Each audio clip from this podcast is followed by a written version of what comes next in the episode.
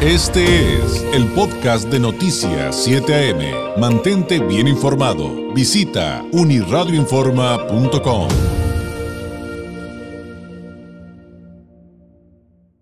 Pues es fecha, entre otras cosas, hablando de derechos laborales, de aguinaldos, un asunto que cada año vemos porque lamentablemente pues no faltan las empresas que incumplen en tiempo y forma o que pues ahí, este, aunque sabemos que hay una situación muy difícil por la pandemia, pues tienen que buscar cómo cumplir a los trabajadores o llegar en determinado caso, eh, como lo vimos en algunas otras partes, a, un convenio, pero siempre tiene que ser ante las autoridades. Para platicar sobre esto eh, y, y, qué hacer, cuáles son las fechas límite, le agradecemos enormemente al secretario del Trabajo y Previsión Social de Baja California, el maestro Sergio Moctezuma Martínez López. Nos tome la llamada. Maestro, ¿cómo estás? Muy buenos días.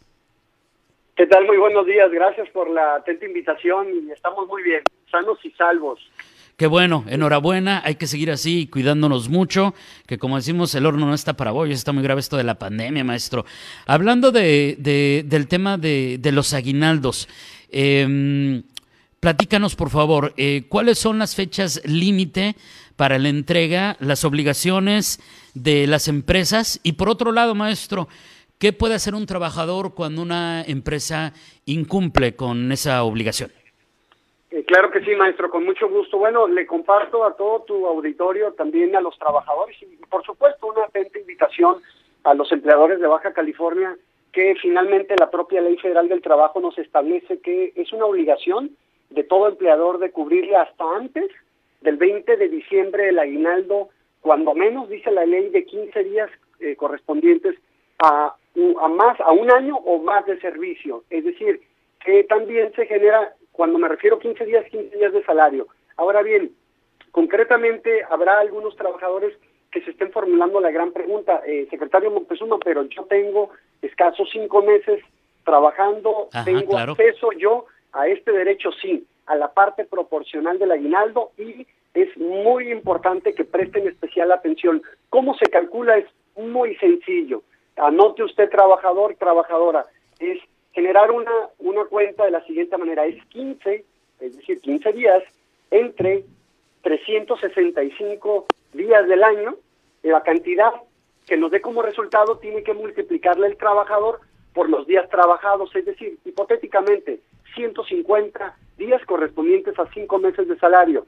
La cantidad que nos arroje esto hay que multiplicarla por los días recibidos de salario. Es decir, si el trabajador recibe como salario diario, hipotéticamente la cantidad de 185 pesos con 56 centavos, que es el salario mínimo, la cantidad que nos arroje como resultado prácticamente es la cantidad que el trabajador debe de recibir por concepto de aguinaldo proporcional.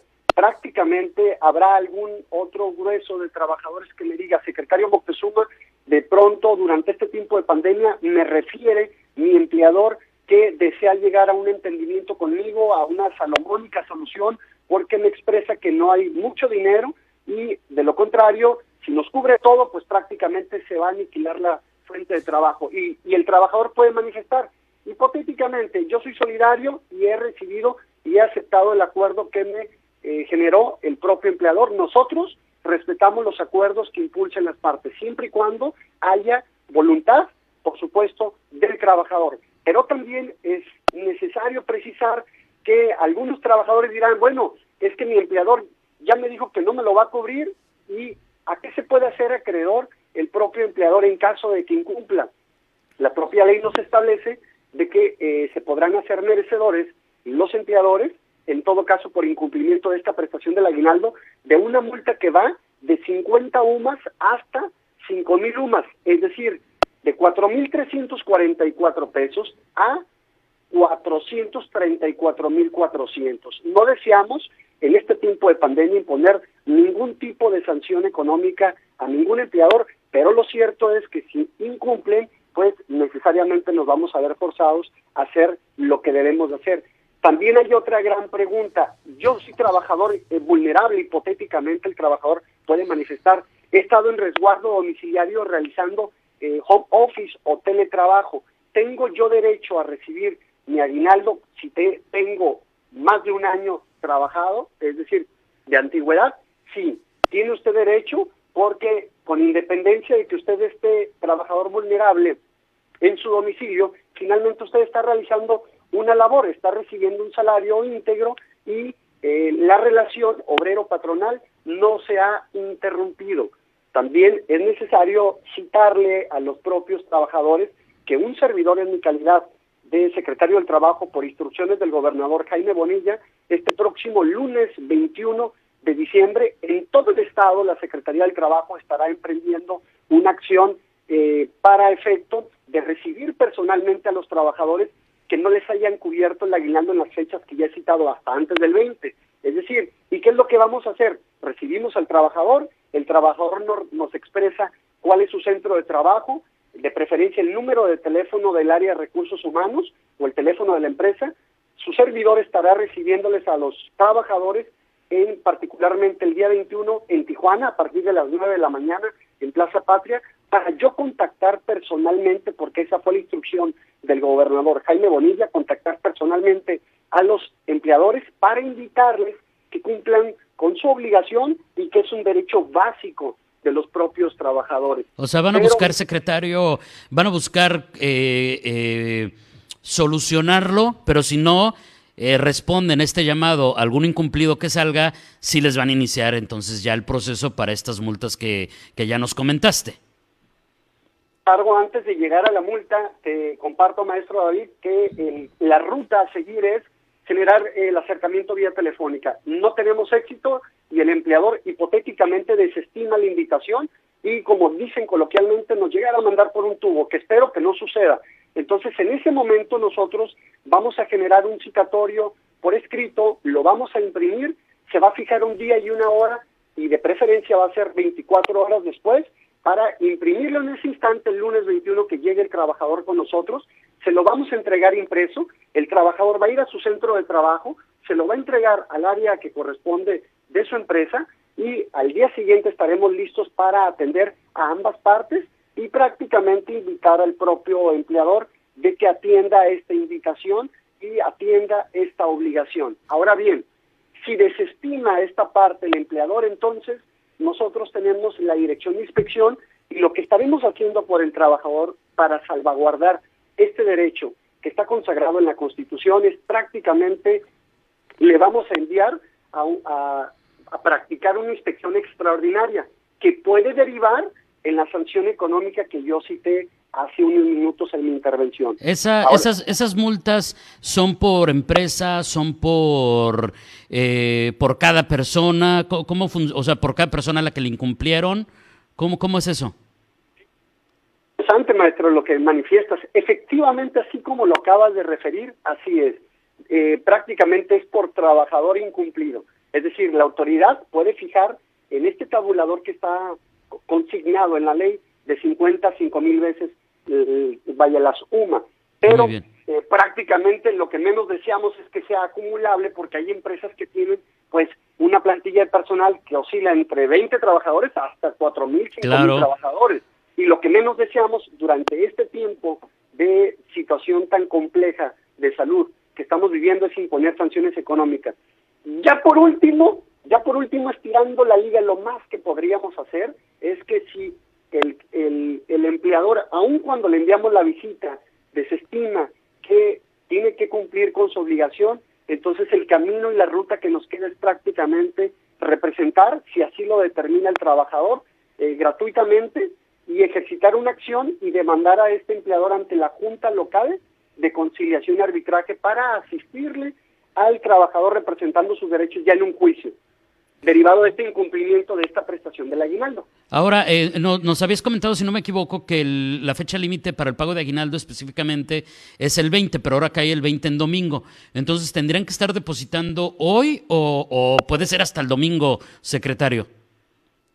Hecho, eh, maestro David, la propia ley nos dice que es antes del 20, es decir, antes del, del 20 de diciembre, entiéndase que es el 19 y mañana es 19 de diciembre. Ya el trabajador, como cae el domingo casualmente, pues es inhábil para nosotros, pero el día lunes 21 prácticamente encuadra a la perfección este incumplimiento. Si alguien necesita atención, ¿hay algún número que, que nos puedes compartir al que puedan llamar? Eh, y digo, y también las redes sociales, pero también hay muchas personas que les cuesta trabajo lo de la computadora y demás, ya sabes, secretario, y a veces prefieren el número telefónico. Entonces, no sé si nos puedes compartir un par de vías por, por, por, pues por estos canales, ¿no?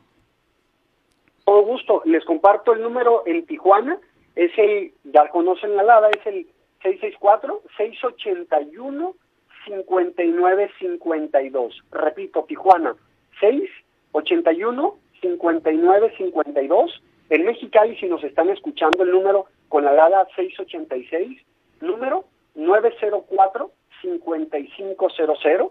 En Ensenada, si nos están escuchando, 646, el número es 172 3013, Playas de Rosarito, La Lada 661, número 614-9747, Tecate con La Lada 665 103 7500 con la extensión 7532. Y hasta San Quintín llegamos, maestro, ¿eh?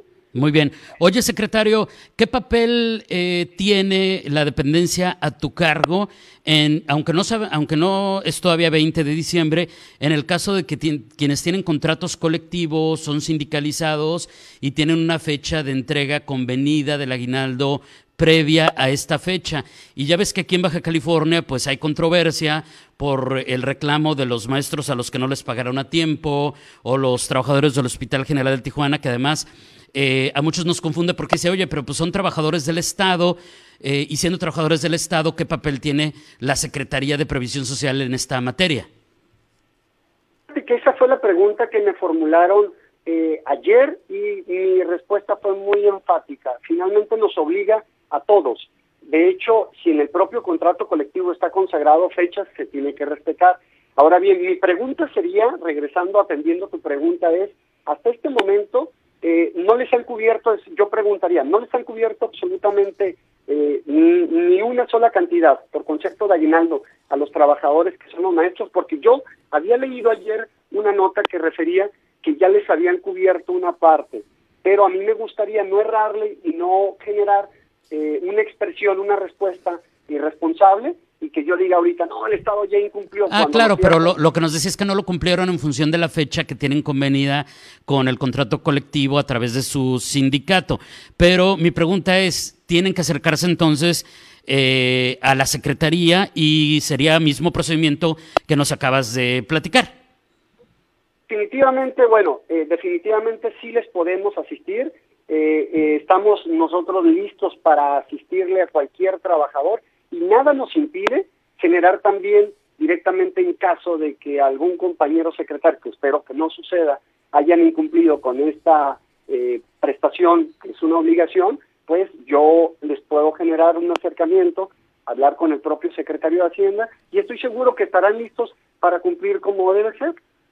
Ah, mira, nos están diciendo eh, del público maestros que eh, están depositando la mitad a los maestros el día de hoy.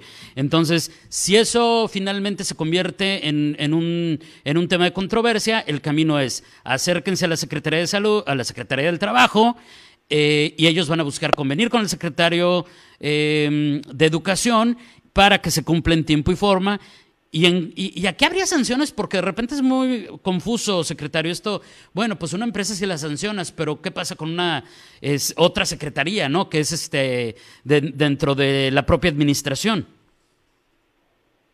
Eh, maestro David, que también eh, eh, no hay que desvincularnos que hay una ley del servicio civil del estado de Baja California y hay trabajadores que no están regulados propiamente por la ley federal del trabajo, sino ah, hay, hay, una ley del servicio civil. Entonces ahí tendríamos limitantes y hay que decirlo de manera enfática. No hay que adelantarnos, no hay que emitir una opinión a priori, vamos esperando siendo cautos y yo estoy convencido que eh, el gobierno de Baja California va a cumplir de manera eh, pulcra y de manera cabal. No hay que adelantarnos. Perfecto. Secretario, te agradezco enormemente. ¿Algo más? ¿Algún mensaje que se nos haya quedado sobre la mesa antes de despedirnos que sea importante darle al público? comento muy rápidamente en escasos dos minutos que eh, prácticamente el gobernador Jaime Bonilla ha encabezado un gran liderazgo y ello se ha traducido que Baja California en este momento sigue sosteniéndose en primer lugar en reactivación económica y en generación de fuentes de empleo. Y esta parte lo expreso porque al primero de septiembre Baja California inscribió ante el IMSS a 6.612 nuevos trabajadores. Al primero de octubre Baja California inscribió ante el IMSS 6.961 nuevos empleos. Y al primero de noviembre Baja California inscribió 12.433 nuevos empleos. Es decir, aún cuando estamos en vicisitud con esta situación tan compleja de la pandemia, Baja California se sigue sosteniendo con el liderazgo ejercido por el gobernador Jaime Bolívar, en primer lugar, respecto a otras entidades federativas, en lo que acabo de citar, David. Perfecto, que siempre se agradecen las buenas noticias. Eh, secretario, te agradezco enormemente, seguiremos en contacto, que habrá muchos temas que seguir platicando. Mientras tanto, muchas gracias y muy buenos días. Gracias, maestro David. Excelente día a todos. Gracias. Es el maestro Sergio Moctezuma Martínez, secretario del Trabajo en Baja California.